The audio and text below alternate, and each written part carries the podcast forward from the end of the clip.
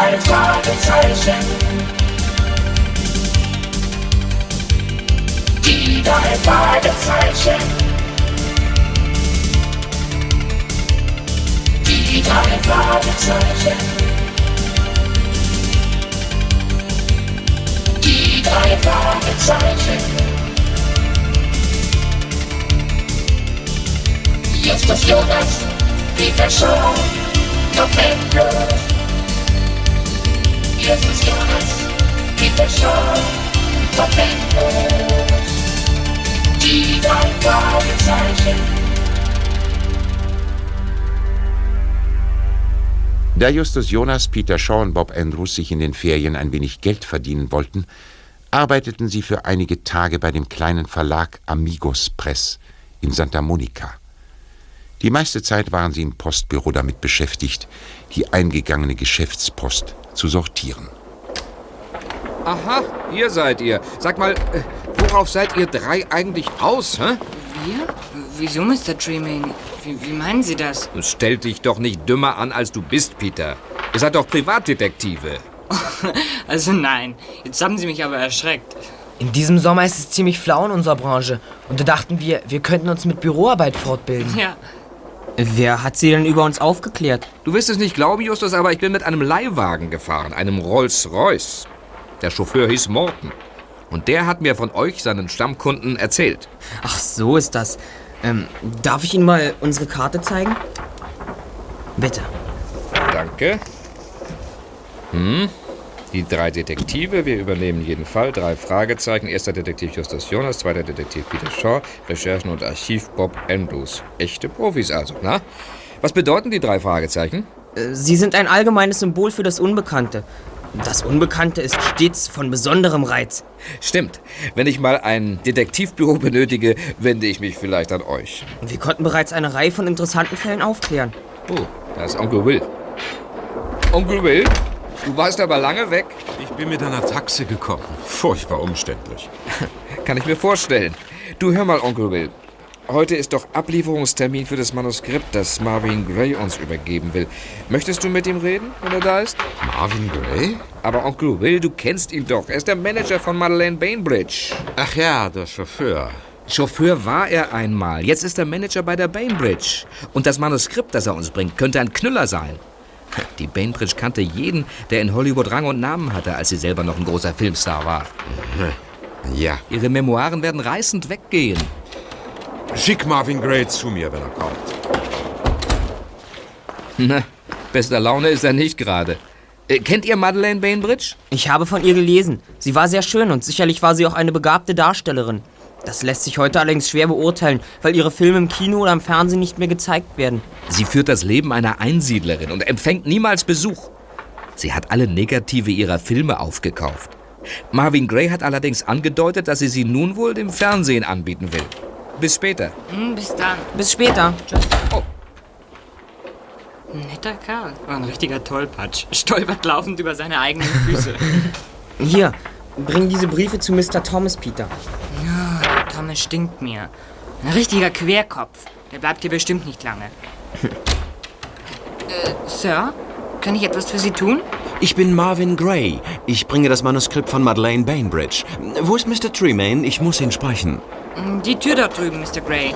Danke. Habt ihr gehört? Das Manuskript der Bainbridge ist da. Ich glaube, jetzt sind 25.000 Dollar Honorar fällig. Ja, wenn Mr. Treeman das Manuskript gelesen hat. Vorher nicht.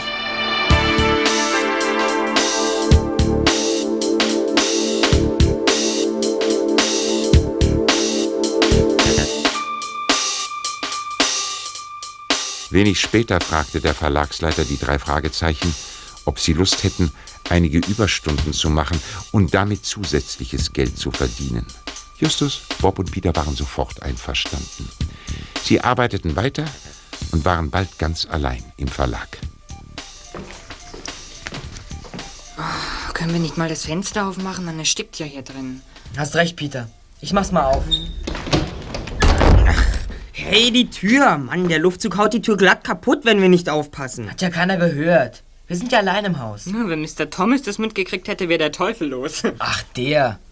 Der kann auch bloß meckern. Ja. Sag mal, findet ihr nicht auch, dass es hier nach Rauch riecht? Ja, tatsächlich. Hey. Fass mal die Tür an. Die ist ganz warm. Das Haus brennt! Mach die Tür zu, Justus! Der Rauch bringt uns um! Durch die Tür können wir nicht mehr raus! Das Fenster los! Brechen das Gitter weg! Hilfe! Wir sind hier oben! Hilfe! Hier! Wir versuchen es mit dem Stuhl! Pass mit an! Los! Vielleicht bricht das Gitter! Oh nein! Verflixt, der Stuhl ist... Hilfe! Hilfe! uns doch! Helft uns doch! Die Feuerwehr kommt! Zeit! Los doch! Wassermarsch! Wir halten es nicht mehr aus! Hilfe! Hilfe! Wir sind hier oben eingeschlossen! Hilfe! Hilft uns! Holt uns raus! Hilfe! Wir können nicht raus!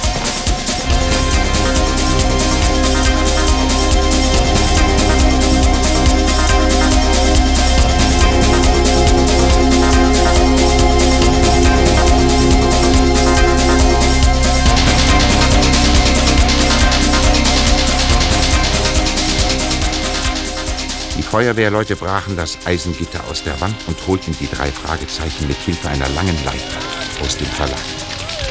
Mittlerweile hatte sich das Feuer so weit ausgebreitet, dass die Feuerwehr das Haus nicht mehr retten konnte.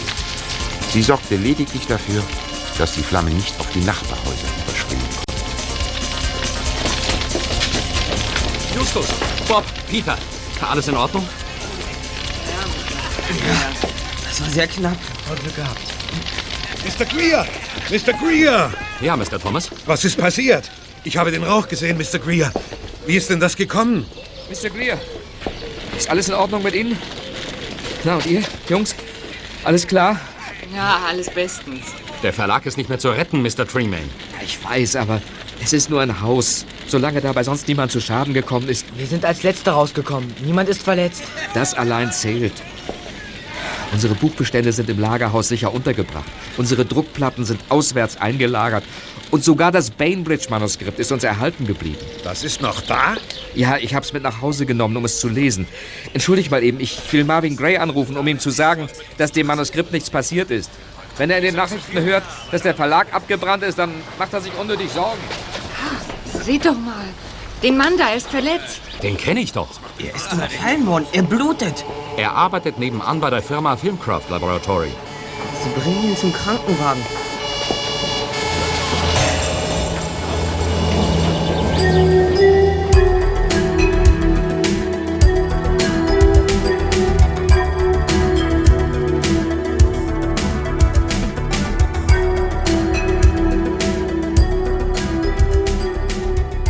Am nächsten Morgen kamen Peter und Bob in aller Frühe zu Justus, um mit ihm über die Ereignisse in Santa Monica zu sprechen. Ja, ich komm ja schon. Ach, ihr seid es. Kommt herein. Hast du schon die Nachricht gehört? Unmittelbar neben dem Verlag ist das Filmlabor. Daraus sind etwa 100 Filmrollen geklaut worden. Ein Überfall. Wir haben noch diesen Mann gesehen, der verletzt war. Negative von den Filmen, die vor mehr als 30 Jahren mit der Schauspielerin Madeleine Bainbridge gedreht worden sind. In den Regionalnachrichten haben sie gemeldet, dass die Diebe ein Lösegeld in Höhe von 250.000 Dollar haben. Hm, toller Dreh. Alte Filme zu klauen und damit eine Erpressung zu starten. Der Kriminalreporter Jefferson Long hat Marvin Gray, den Manager, interviewt. Er hat in dem letzten Film von Madeleine Bainbridge mitgespielt. Es war also ein Kollege von ihr. In dem Interview beklagt Jefferson Long den Verlust der Filme. Er meint, künstlerisch wäre es eine Katastrophe, wenn die Filme gänzlich verloren gingen. Was war das denn? Hä? Ich seh mal nach. Ach, Beefy, Sie sind das. Ich bin gestolpert und hab den Blumentopf darunter geworfen. Tut mir leid. Ach, das macht nichts. Hauptsache, Sie haben sich nicht verletzt. Nein, habe ich nicht. Justus, ich brauche ein paar gute Spürnasen. Mein Onkel ist zu geizig, einen richtigen Detektiv zu beauftragen. Worum geht es? Na, um die Bainbridge-Memoiren. Das Manuskript ist verschwunden. Jemand hat's gestohlen. Das darf doch nicht wahr sein. Wo hatten Sie das Manuskript? Ach, in meiner Wohnung. Ich habe nur kurz hineingesehen und bin dann ins Schwimmbad gegangen. Auf dem Couchtisch hat's gelegen. Und als Sie zurückkamen, war es weg. Genau. Und nur mein Onkel und ich haben einen Schlüssel zu der Wohnung. Im Verlag war auch noch einer, aber Der dürfte in dem Feuer unbrauchbar geworden sein. Haben Sie einen Verdacht? Überhaupt keinen. Wer könnte denn ein Interesse daran haben, das Manuskript verschwinden zu lassen? Vielleicht jemand, über den Madeleine Bainbridge geschrieben hat. Ich habe keine Ahnung, wer das alles gewesen sein könnte. Fragen Sie die Bainbridge doch. Sie empfängt keine Besucher. Alles erledigt Marvin Gray. Und mit dem möchte ich auf keinen Fall reden. Warum denn nicht? Ja, weil es nur ein Exemplar dieses Manuskripts gab. Und das ist nun verschwunden. Wenn er das erfährt, dann trifft ihn der Schlag. Und wahrscheinlich will er den Vorschuss dann erst recht haben. Sagen Sie ihm, dass es rechtliche Probleme gibt und dass Ihr Anwalt das Manuskript erst lesen muss. Das, das, das schaffe ich nicht. Sowas, sowas verpatze ich immer. Dann nehmen Sie Justus mit. Der kennt sich bestens damit aus, wie man Leute so ausfragt, dass sie hinterher nicht mehr ahnen, was sie alles erzählt haben. Also gut, dann, dann fahren wir beide zu Marvin Gray.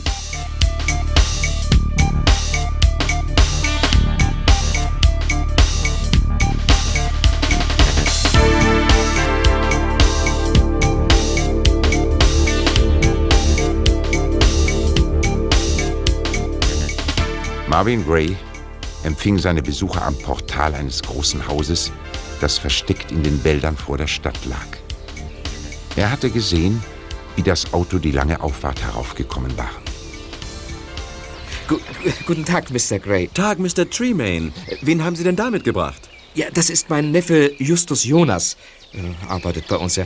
Äh, äh, dürfen wir reinkommen? Bitte? Äh, Danke sehr, danke sehr. Äh, kommen Sie, um mir meinen Vorschuss zu bringen. Ich meine den Vorschuss für Miss Bainbridge. Nein, noch nicht. Es, gibt da, äh, es gibt Probleme. Äh, An einer Stelle steht zum Beispiel im Manuskript, ein Regisseur aus Hollywood sei ein Hexenmeister. Ja, Mrs. Bainbridge sollte uns die Adressen von einigen Leuten geben, die das bestätigen können. Warum? Weil wir sonst mit einer Verleumdungsklage rechnen müssen. Adressen können wir Ihnen auf keinen Fall nennen. Äh, bitte nehmen Sie Platz. Ach, danke, danke sehr. Danke sehr. Kann ich mir mal eben die Hände waschen? Äh, gern, äh, dort ist das Badezimmer. Danke. Äh, Miss Bainbridge ist äh, wohl nicht da? Hm, Vielleicht bin ich ein paar Minuten ungestört. Da ist das Bad. Mal sehen, was in den Schränken ist. Nur ein paar vertrocknete Blätter. Hm, das genügt. Ich schau mal in die Küche. Ah, die Tür ist auf. Hm. Vorratsgläser.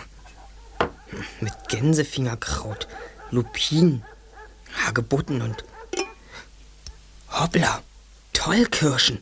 Das ist reines Gift. Hm. Ach, hier.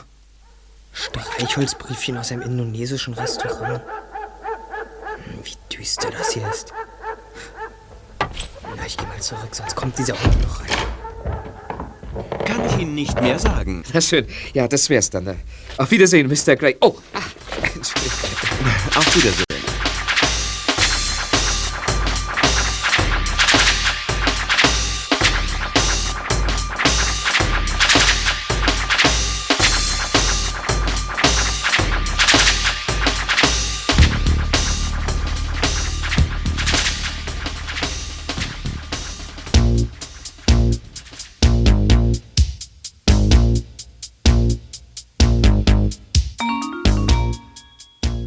Drei Detektive trafen sich am nächsten Tag in der Zentrale, um über das zu sprechen, was sie bisher über Madeleine Bainbridge herausgefunden hatten.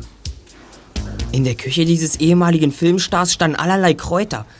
Und ein Glas mit Tollkirschen, also ein tödliches Gift. Sie soll auch einen Privatfriedhof hinter dem Haus haben. Hast du davon etwas gesehen? Nein, aber düster war es auf dem Grundstück schon. Wie auf einem Friedhof halt. Madeleine Bainbridge schreibt in den Memoiren auch über Hexerei. Ja, das stimmt. Das hat Beef in dem Manuskript von ihr gelesen. Sie hat sogar den Druidenfuß des Simon Magus in das Manuskript eingezeichnet. Also das Zeichen der Hexen. Sie scheint sich selbst für eine Hexe zu halten. Für keine böse Hexe, aber halt für eine Hexe, die etwas bewirken kann. Wie meinst du das, Justus? Das kann Bob wohl besser beantworten. Naja, also solche Hexen glauben, dass sie Dinge bewirken können, weil sie sich im Einklang mit den Kräften des Weltalls befinden. Sie schließen sich zu sektenartigen Gruppen zusammen, also sogenannten Hexenzirkeln. Na, ich war im Zeitungsarchiv und habe mich über Miss Bainbridge informiert. Sie war eigentlich nie in Skandale verwickelt. Nur um den Tod ihres letzten Filmpartners gab es einigen Klatsch. Und das muss Ramon Desparto gewesen sein. Mhm, genau. Er ist unmittelbar nach Abschluss der Dreharbeiten zu dem äh, Film Es geschah in Salem gestorben. Ein Film über Hexenprozesse. Hm, da sind wir schon wieder bei der Hexerei. Ramon Despato hatte einen Autounfall. Er war mit Madeleine Bainbridge verlobt. Nach seinem Tod hat sie nie wieder gefilmt. Hm, und dann zog sie sich von allen zurück? Oder hat sie schon vorher wie eine Einsiedlerin gelebt? Nee, natürlich nicht. Sie hatte einen großen Kreis von Freunden. In den Zeitungen von damals wurde er der magische Kreis der Madeleine Bainbridge genannt. Aha. Und von den Leuten, die diesem magischen Kreis angehörten, ist wahrscheinlich auch in den verschwundenen Memoiren die Rede. Könnte sein, dass das einigen nicht passt. Ja, ich habe ein Foto von diesem magischen Kreis ausgegraben. Es war auch im Zeitungsarchiv. Äh, hier. 13 Personen gehören dazu. Aha. Hm. Hochinteressant. Mhm. Das hier ist der heutige Kriminalreporter Jefferson Long. Ja, die Namen stehen drunter. Der da, der ist der Schauspieler Goodfellow. Goodfellow? Na, der kommt mir aber bekannt vor. Ja, wahrscheinlich hast du ihn in irgendeinem Film gesehen. Äh, der da ist Marvin Gray, der damals noch Chauffeur von Miss Bainbridge war. Die anderen Namen sagen mir nichts. Elliot Faber, Loreen Hazel, Estelle Dubarry. Hm. Hm. Ein magischer Kreis von 13 Personen. Klingt ganz gut. Na, ich weiß nicht. Gibt es nicht auch so etwas wie Hexenfeiertage, Bob? Ja, ich habe hier was aufgeschrieben. Also vier große Tage im Jahr, Sabbat genannt. Ähm, das sind der 30. April, das ist die Walpurgisnacht, Hm. der 1. August, der 31. Oktober und der 2. Februar, das Lichtmess. Lichtmess. Und was ist heute? Der 1. August. Na also, war Madeleine Bainbridge nun eine Hexe oder ist sie heute auch noch eine? Und wenn ja, wer gehört dann heute noch zu dem Kreis? Das können wir klären, wenn wir heute Abend eine Radtour machen. Wohin? Hm, Zum Haus von Madeleine Bainbridge. Die Walkie-Talkies nehmen wir mit. Mal sehen, was da draußen passiert. Kommt ihr mit? Oh Mann, du spinnst ja. Mit Hexen sollen wir uns einlassen? Wann geht's los?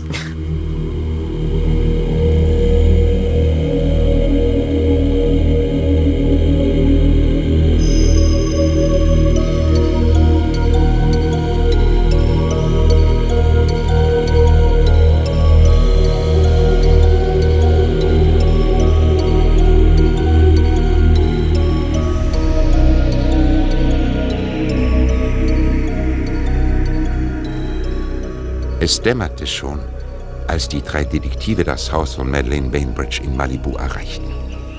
Justus gab Bob und Peter je ein Sprechfunkgerät und ermahnte sie, vorsichtig zu sein. Dann pirschten sich die drei Fragezeichen näher an das Haus heran.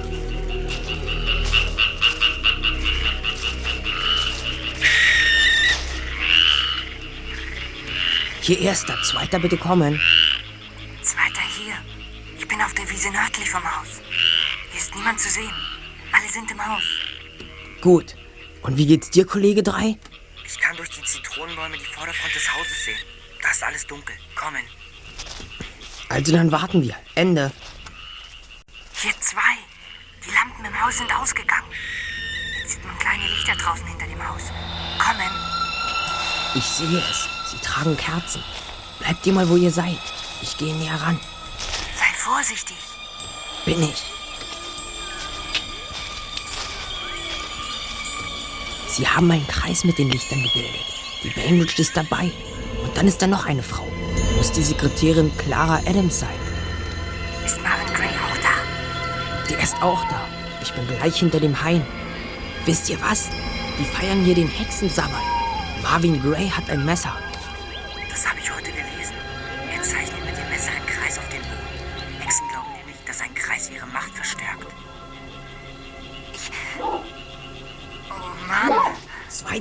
Los? Hier ist ein Hund. Ein ziemlich großer Hund. Ich komme.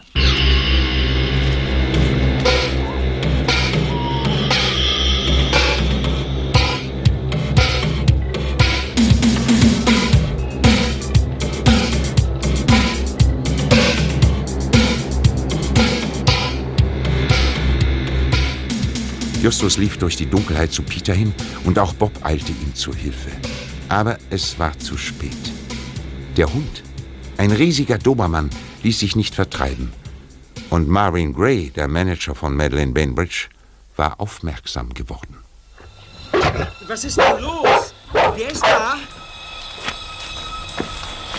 Was habt ihr drei hier zu suchen? Wer ist denn da? Äh, nur ein paar Kinder. Sie sind wahrscheinlich von Malibu heraufgekommen. Man sollte die Polizei rufen. Rufen Sie bitte den Hund zurück. Es ist gut, Bruno, hierher, komm! Ja, ja, so ist es gut. Also, was, was macht ihr hier? Wir sind auf einer Bergwanderung und sind vom Weg abgekommen. Marvin, lass doch den Jungen. Wirklich, das tut uns leid. Wir wollten Sie nicht stören. Der Kreis! Bleib hier! Du entweihst den Kreis! Oh, ah. Junge, hast du dir was getan? Nein, ich bin nur gestolpert. Entschuldigen Sie. Marvin, würdest du den Jungen bitte sagen, wie sie zur Straße zurückkommen? Ja, Das wäre nett, Madame. hier entlang. Geht immer geradeaus, bis ihr zur Straße kommt. Dann müsst ihr nach rechts abbiegen. Haben Sie vielen Dank, Sir. Und lasst euch hier nicht mehr sehen. Wir wollen nicht gestört werden. Nein, Sir. Geht zu Miss Bainbridge und der Sekretärin zurück. Hoffentlich sieht er nicht unter dem Tisch nach, der da stand. Dort habe ich nämlich mein Walkie-Talkie versteckt. Ach, deshalb bist du hingefallen. Ich dachte, es könnte ganz interessant sein, mitzuhören, worüber die sich unterhalten. Das Gerät ist eingeschaltet. Bob, schalte dein Gerät mal ein. Belauschen wir den Hexenzirkel. Ja, gut. Werden das nicht noch einmal versuchen, aber es war unklug, sie gehen zu lassen. Was hätten wir denn tun sollen? Tö, sie über einen Stein anwerfen. Marvin. Ich mag keine neugierigen Kinder. Die plaudern alles aus und dann kommen womöglich noch Reporter und fotografieren und berichten, was hier los ist. Möglicherweise auch Polizei. Wir tun hier nichts Verbotenes. Jetzt im Augenblick nicht. Überhaupt nie. Legst du es darauf an, die Polizei zu haben? Du hättest die Kinder deine Macht spüren lassen sollen, genau wie du es an jenem Abend mit Esparto gemacht hast. Ich habe Ramon niemals Schaden zugefügt. Oh nein. Du hast ihm immer nur Glück und Segen gewünscht. Immer wieder fängst du davon an. Ich würde meine Macht niemals missbrauchen und jemandem Schaden zufügen. Das hast du für dich selbst ja auch einkalkuliert. Ja, ja, ist ja schon gut. Ach, es hat keinen Sinn, mit der Feier weiterzumachen. Hm, das war's wohl. Du kannst ausschalten, Bob. Okay, man hört jetzt sowieso nichts mehr. Marvin Gray wollte, dass die Hexe uns ihre Macht spüren lässt. Genau wie damals bei Desparto.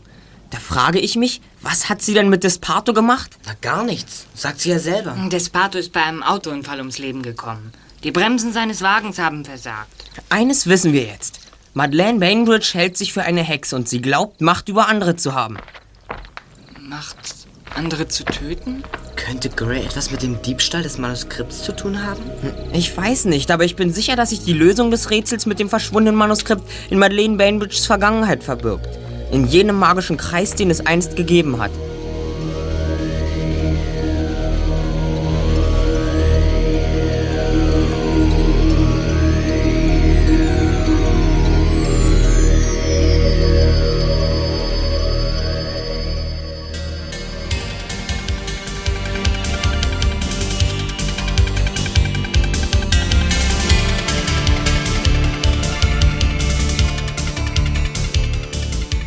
Am nächsten Morgen ließen sich die drei Detektive von Beefy Tremaine zu Jefferson Long fahren. Unter dem Vorwand, an einem Artikel für die Schülerzeitung zu arbeiten, drang Justus zu dem Kriminalreporter und ehemaligen Schauspieler vor. Komm mal rein, Junge. Ich bin jederzeit bereit, jungen Menschen zu helfen, soweit mir das möglich ist. Vielen Dank, Mr. Long. Ich habe gestern Ihr Interview gesehen, das Sie im Landhaus von Madeleine Bainbridge gemacht haben. Miss Bainbridge hat darin gesagt, dass Sie früher auch Schauspieler waren. Stimmt das? Nun, ich habe im Leben Wichtigeres getan, als mit Miss Bainbridge Filme zu drehen. Die Hüter des Gesetzes können das jederzeit bestätigen. Dort an der Wand hängen Urkunden und Fotos. Du kannst sie dir gern ansehen. Herr Mr. Long. Das ist ja fantastisch. Da haben Sie ja mit den Polizeichefs von halb Amerika zusammengearbeitet. Ja, ich habe noch mehr Erinnerungsstücke. Du kannst sie gern sehen. Ein Freund hat mir gesagt, dass Sie an einem Film über Drogenmissbrauch arbeiten. Ja, das ist richtig. Ich habe aufgedeckt, dass Firmenangehörige in der Pharmaindustrie am illegalen Drogenhandel beteiligt sind. Tatsächlich? Ja, dieses Jahr wird der Film aber nicht mehr fertig. Hier gibt es ein paar Leute, die das Geld lieber für angeschimmelten alten Keentop bereitstellen, als für aktuelle Reportagen. Ich verstehe. Das ist natürlich sehr schade. Aber die Filme von Madeleine Bainbridge müssen sehr teuer gewesen sein. Die werden noch viel teurer, wenn das Lösegeld bezahlt wird. Ja, Long, ja? Ah, natürlich. Ich, äh, ich komme sofort. Sie müssen weg? Ja, ja, es tut mir leid.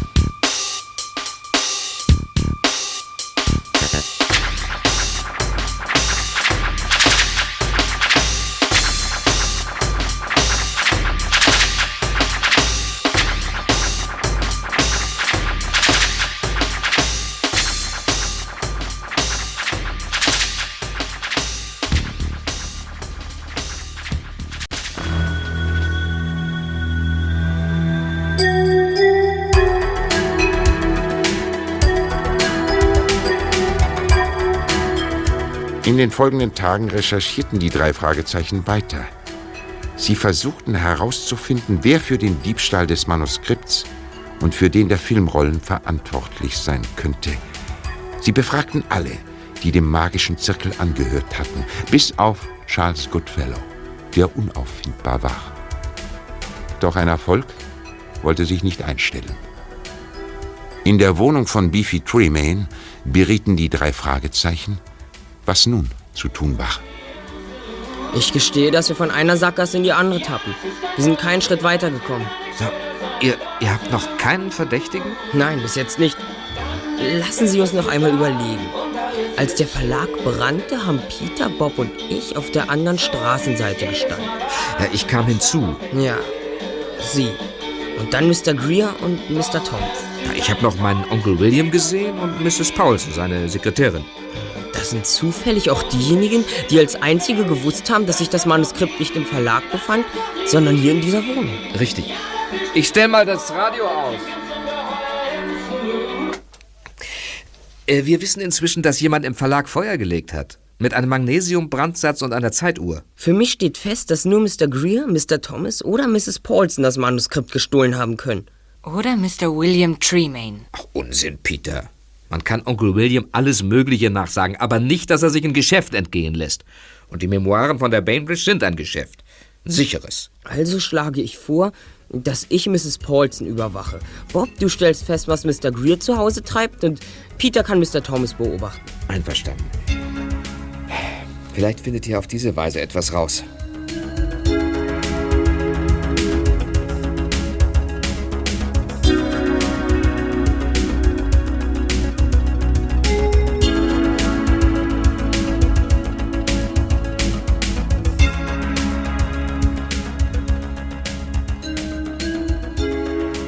Einige Stunden später klingelte bei Beefy Tremaine das Telefon.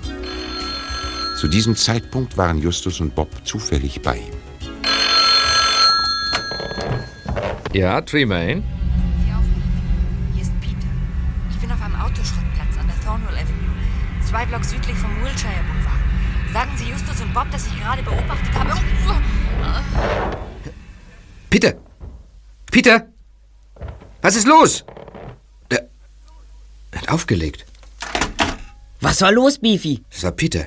Er ist auf einem Autoschrottplatz, aber konnte nicht zu Ende sprechen. Es war, als ob ihn jemand niedergeschlagen hätte. Begreifen Sie nicht. Er hat etwas Wichtiges entdeckt und wollte es uns sagen. Wir müssen sofort zu ihm. Ja, natürlich, wir müssen ihm helfen. Kommt!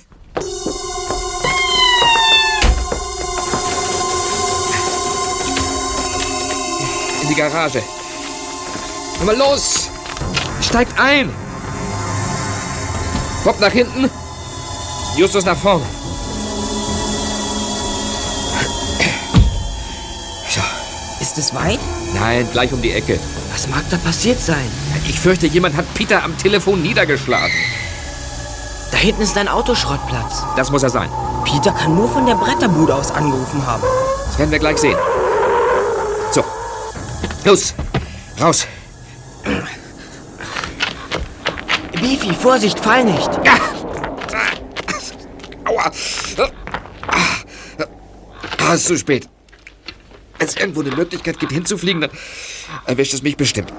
Peter! Peter, wo bist du? Ach, da kommt jemand. Der scheint hier beschäftigt zu sein. Na, womit kann ich den Herrschaften dienen? Wir suchen einen Freund. Er wollte uns hier treffen. Haben Sie einen Jungen gesehen? Groß, kräftig und sportlich? Tut mir leid. So einem bin ich heute nicht begegnet. Aber er muss hier gewesen sein. Er hat von hier aus telefoniert. Na, er hat von hier telefoniert? Sag nicht sowas. Hey, wo bist du hin? Peter ist hier. Er hat etwas gesehen. Etwas sehr Wichtiges. Der Kofferraum von so einem Autowrack. Wenn ich rasch jemanden loswerden müsste, dann würde ich ihn da reinpacken. Ihr seid wohl nicht bei Trost. Kein Mensch würde irgendjemanden bei dieser Hitze in einen Kofferraum legen. Ihr wollt mich wohl verkohlen. Peter! Wo bist du? Peter! Also macht ihr keine Witze? Dieser Junge ist wirklich hier? Aber den finden wir nie. Wenn wir alle Autos untersuchen wollen, brauchten wir Tage. Nein, wenn Peter in einem der Autos versteckt ist, finden wir das ganz schnell heraus. Wie denn? Kommt mit. Okay. Die Autos sind staubig. Wenn irgendwo jemand einen Kofferraumdeckel geöffnet hat, dann müsste der Staub verwischt sein. Das ist bei dem Jörg da drüben der Fall. Der blaue da. Tatsächlich. Man sieht ganz deutlich, dass sich jemand am Kofferraumdeckel zu schaffen gemacht hat. Schnell, wir müssen ihn öffnen. Das mache ich, wart mal. So. Tatsächlich. Da ist er. Peter, komm, wir helfen dir. Alles klar. Mir geht's gut. War nur heiß da drin. Kaum Luft. Was ist denn passiert? Oh, lass mich erst mal raus. Ich muss mich mal recken.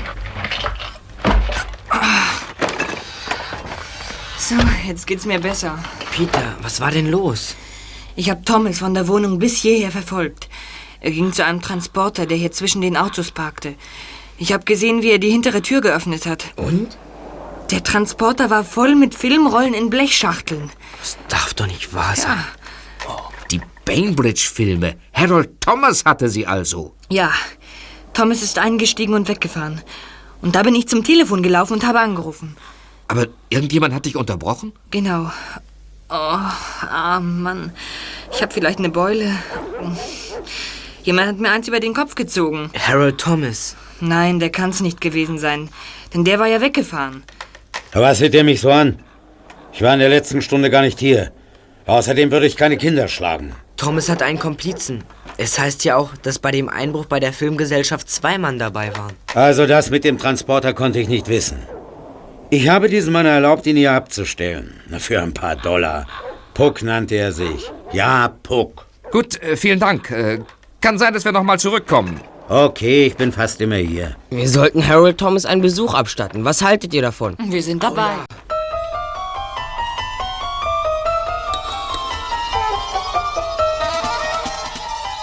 Beefy Tremaine fuhr die drei Fragezeichen zu dem Mietshaus, in dem Harold Thomas wohnte.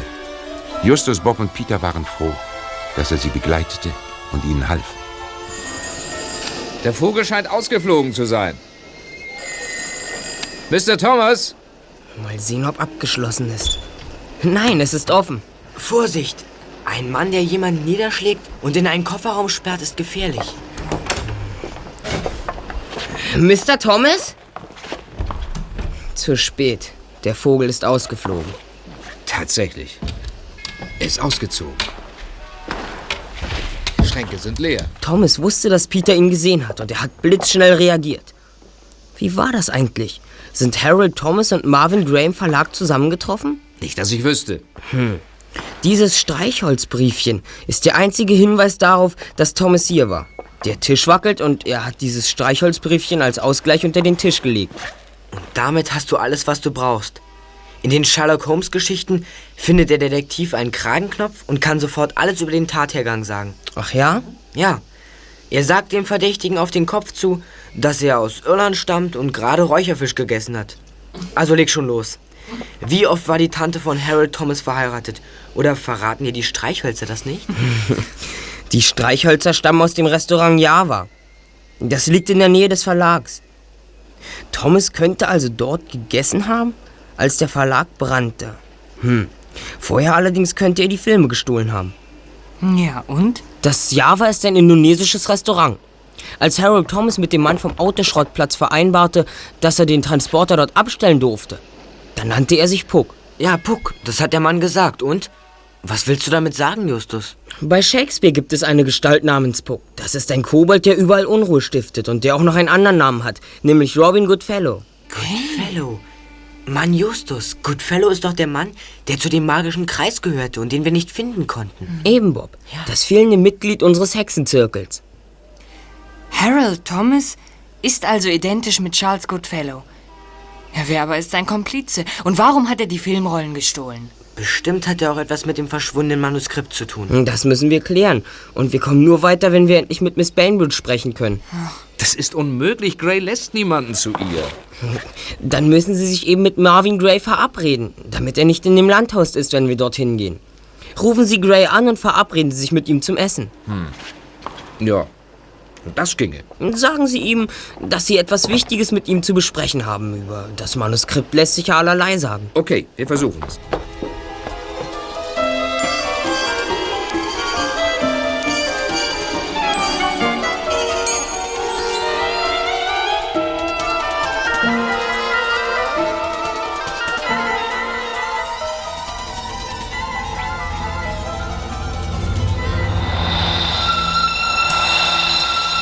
Der Plan, den Justus entwickelt hatte, erwies sich als unerwartet erfolgreich. Marvin Gray ließ sich von der Seite von Miss Bainbridge locken, so dass die drei Fragezeichen ungehindert bis zu der ehemaligen Schauspielerin vordringen konnten. Lasst uns lieber wieder verschwinden. Mit dem Hund möchte ich nicht allein sein. Jemand kommt. Was fällt euch denn ein? Wieso läutet ihr? Niemand darf läuten. Ich muss Miss Bainbridge sprechen. Ich komme von ihrem Verleger. Verleger? Ich wusste nicht, dass Madeleine einen Verleger hat. Miss Adams, ist etwas mit Ihnen? Würden Sie bitte den Hund einsperren? Ja, schon gut. Bruno, komm, hier herein. Madeleine? Wo bist du, Madeleine? Komm doch bitte her, hier sind drei Jungen, die dich sprechen möchten. Madeleine! Hier ist es wie in einem verwunschenen Schloss. Nichts regt sich. Wo ist Marvin? Du, Just. Die hat doch was genommen. Irgendeine Droge. Scheint mir auch so. Miss Adams! Miss Adams, wo ist Madeleine Bainbridge? Ach, ich weiß nicht. Hier stimmt doch was nicht. Wir sehen mal nach. Vielleicht in diesem Zimmer. Justus, Bob. Tatsächlich. Hier liegt sie. Ja. Miss Bainbridge. Miss Bainbridge. Was ist mit ihr? Ich weiß nicht. Ist sie bewusstlos? Oder ist es schon zu spät?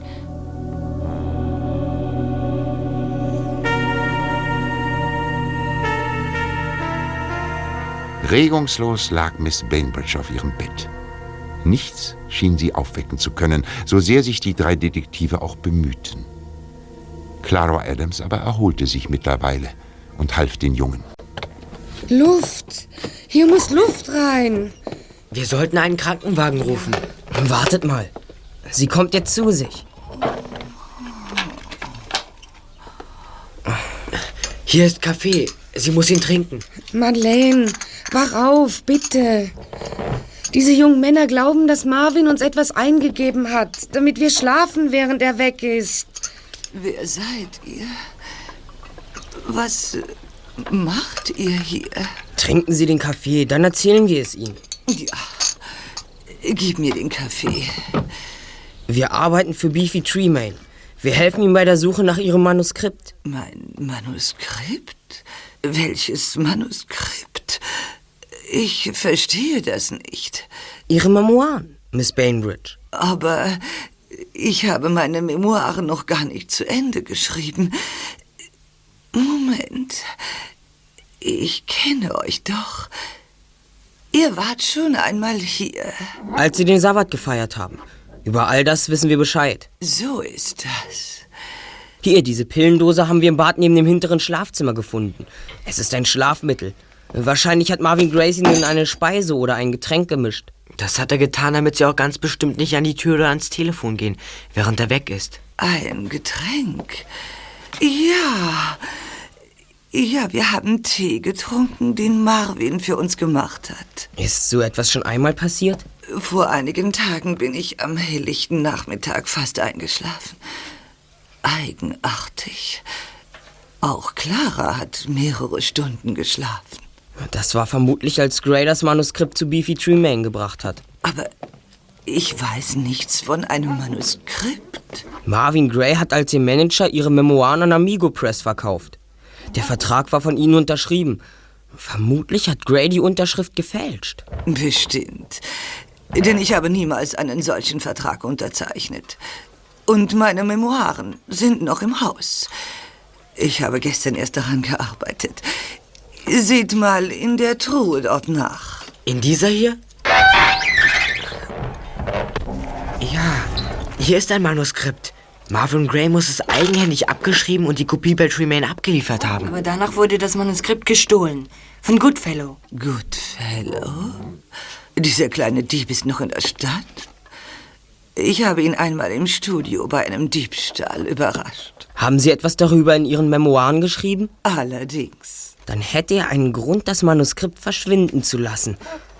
Und dann die Sache mit den Filmrollen. Was für Filmrollen? Na, ihre eigenen Filme, die Sie an Video Enterprises verkauft haben. Mir ist bekannt, dass die Filme verkauft wurden.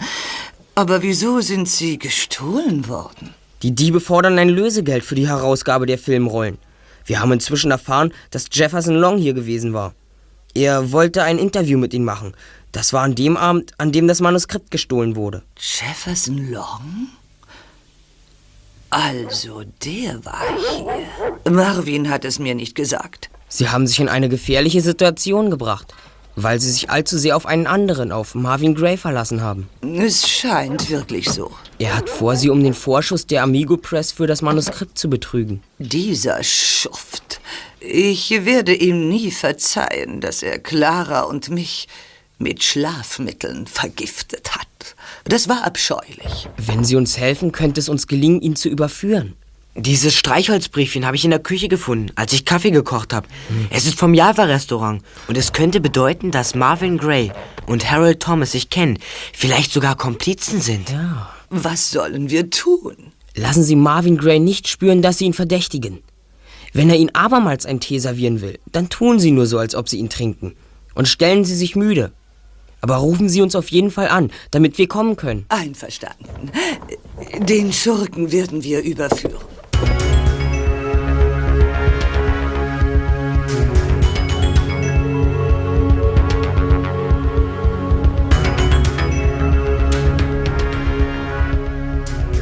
Als die drei Detektive wieder in der Wohnung von Beefy Tremaine waren, berichtete dieser von dem Essen mit Marvin Gray.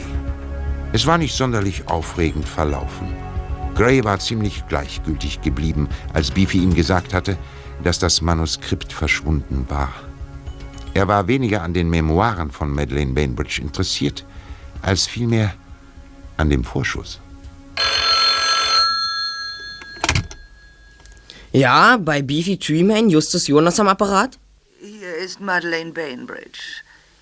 Marvin hat einen gewissen Charlie angerufen und ihm gesagt, dass er Geld für ihn hat. Charles Goodfellow. Bitte rufen Sie Jefferson Long an und bitten Sie ihn zu sich. Sagen Sie ihm, dass es im Zusammenhang mit Ihren Memoiren Fragen gebe, die Sie unbedingt mit ihm besprechen müssten. Er wird bestimmt kommen. Glaubst du denn, dass er auch mit zu denen gehört, die in den Fall verwickelt sind? Ich denke schon. Wir kommen, Mrs. Bainbridge. Bis später. Und trinken Sie keinen Tee, wenn Marvin Gray Ihnen welchen anbietet. Du kannst dich auf mich verlassen, Justus. Danke. Bis später. Bis später.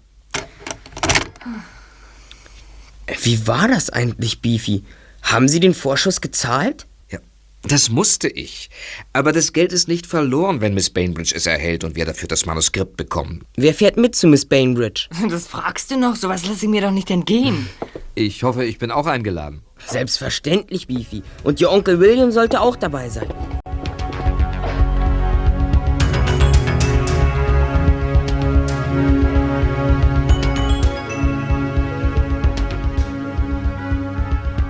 William Tremaine, der erst nach einigen Schwierigkeiten aufzuspüren war, schloss sich Beefy und den drei Fragezeichen sofort an, als er erfuhr, um was es ging.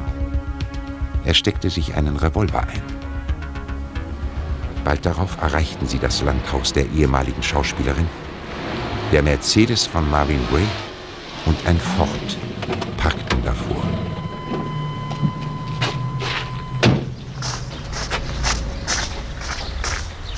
Der Ford gehört Harold Thomas. Also ist er tatsächlich hier. Mal sehen, ob man uns aufmacht. Das hört sich an, als hätten sie den Hund in den Keller gesperrt. Das kann uns nur recht sein. Psst, jemand kommt. Wer ist da? Ich habe etwas für Mr. Gray. Das bin ich. Mr. William Tremaine möchte Sie sprechen. Mr. Tremaine. Was gibt es denn? Ich würde Sie hereinbitten, aber die Damen sind schon zur Ruhe gegangen. Wir dürfen Sie nicht stören. Äh, Wir wollen unsere Neugier befriedigen und das können wir nur drinnen bei Ihnen. Aber Mr. Tremaine, Sie können doch nicht gewaltsam eindringen. Ich will so... Ach, da ist ja Mr. Harold Thomas. Was haben Sie denn da in den Händen? Das Manuskript, nicht wahr? Sie haben es am selben Abend, als Sie die Amigo Press angezündet haben, aus der Wohnung von Beefy Tremaine gestohlen. Nein, ich... Bleiben Sie stehen, Thomas, oder ich erschieße Sie. Es ist das Manuskript. Tatsächlich. Oh, Miss Bainbridge. Miss Bainbridge schläft. Nein, mein Lieber, ich schlafe nicht. Weil ich dein Gift dieses Mal nicht geschluckt habe. Darf ich mal sehen? Hier, das Manuskript. Erkennen Sie es wieder? Danke. Eine wortgetreue Abschrift meiner Arbeit. Wie töricht von dir, Marvin. Damit wärst du nie durchgekommen. Mr. Jefferson Long ist da. Ich mach ihm auf. Gut, Bob. Peter, du versteckst dich. Mr. Jefferson Long? Bitte kommen Sie herein. Danke, danke. Oh, ich wusste nicht, dass Sie hier heute Abend eine Party geben. Die erste seit Jahren, Jefferson. Sicherlich interessiert Sie, was Justus Jonas über mein Manuskript zu erzählen hat. Ja, ja, aber sehr, sehr. Marvin Gray kannte Harold Thomas. Er hat die Kopie mit der Absicht an den Amigos Verlag verkauft, sie mit Hilfe von Thomas dort verschwinden zu lassen. Der erste Versuch schlug fehl. Der Verlag brannte ab, aber das Manuskript war in der Wohnung von Beefy. Aber das sind doch Erfindungen. Also stahl Mr. Thomas das Manuskript aus der Wohnung, zu der er sich ein Zweitschlüssel besorgt hatte. Nun wollten er und Gray so lange warten, bis Miss Bainbridge ihr Manuskript beendet hatte, um dann erneut einen Vorschuss von Beefy zu erpressen. Eben. Sie hätten behauptet, es sei ausschließlich meine Schuld gewesen, dass das erste Manuskript verschwunden ist und das zweite hätte ich nur gegen bare Münze bekommen. Aber was war mit dem Diebstahl meiner Filme? Das gefälschte Manuskript war doch nichts im Vergleich zu dieser Beute. Damit wäre ja eine Viertelmillion Dollar zu holen. In den Nachrichten wurde gemeldet, dass die Diebe das Lösegeld heute Nachmittag erhalten haben. Aber da war Marvin Gray hier in diesem Haus. Mit dem Diebstahl der Filme hatte er auch nichts zu tun. Aber dafür Harold Thomas alias Charles Goodfellow, zusammen mit Jefferson Long als Drahtzieher. Was? Was behauptest du da? Wir haben einen Zeugen. In der Sache der entwendeten Filme können wir Goodfellow und Long gemeinsam überführen. Du bist wohl nicht ganz bei Trost. Warten Sie. Komm mal rein, Peter. Da sind Sie platt, wie?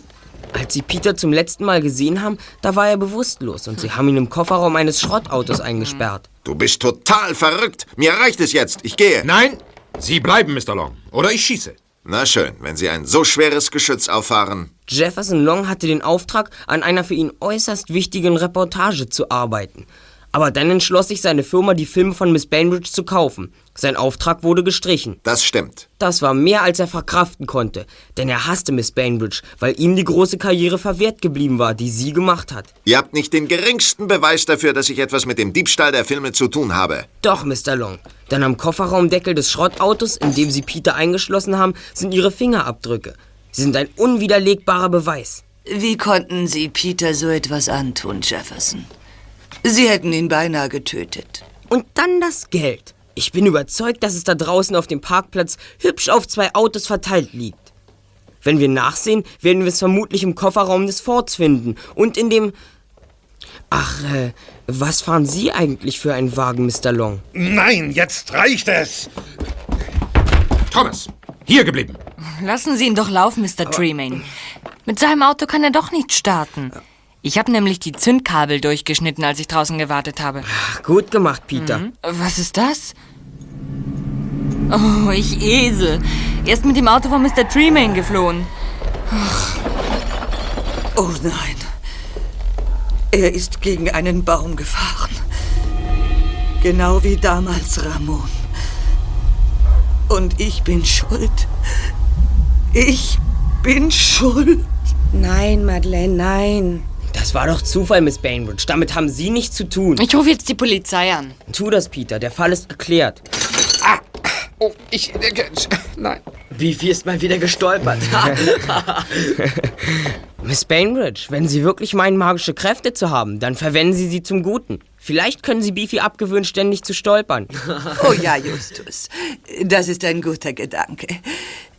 Beefy, ich will Ihnen gern helfen. Danke, es ist wirklich sehr freundlich. Ich will mal eben nach Harold Thomas und den Autos sehen. Ich muss wissen, ob das Geld da ist. Gut, tun Sie das, Beefy. Ich bin gleich zurück.